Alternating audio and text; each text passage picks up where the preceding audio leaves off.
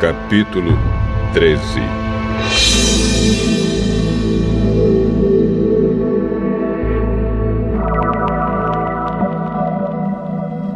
Eu vi tudo isso com os meus próprios olhos. Escutei tudo com os meus ouvidos e entendi.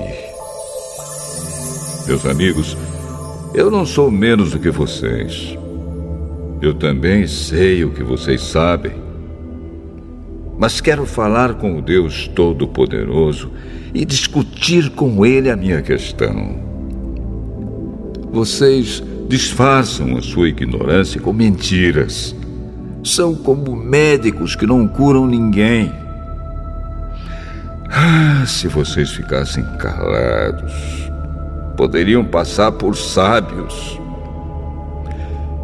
Escutem agora minha defesa. Prestem atenção às minhas razões. Será que para defender a Deus vocês vão dizer mentiras? Vão falar palavras enganosas a favor dele? Será que vocês vão ficar do lado dele? Vão defender a causa dele no tribunal? Por acaso seria bom que ele os examinasse? Vocês pensam que podem enganar a Deus como enganam as pessoas? Se vocês forem injustos, mesmo em segredo, ele certamente os repreenderá. A sua grandeza os encherá de medo e os seus terrores cairão sobre vocês. As explicações antigas que vocês lembram são como cinza, não valem nada. As suas defesas são fracas como torres de barro.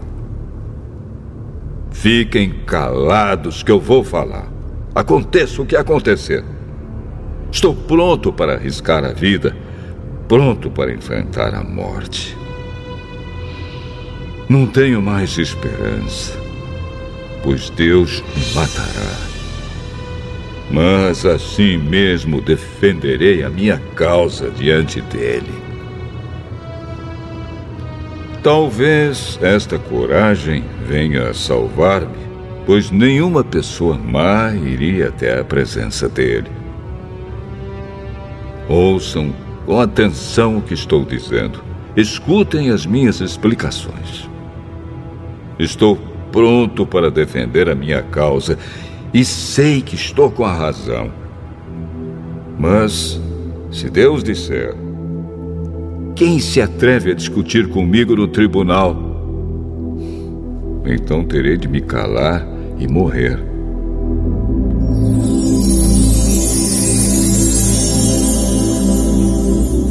Oh Deus,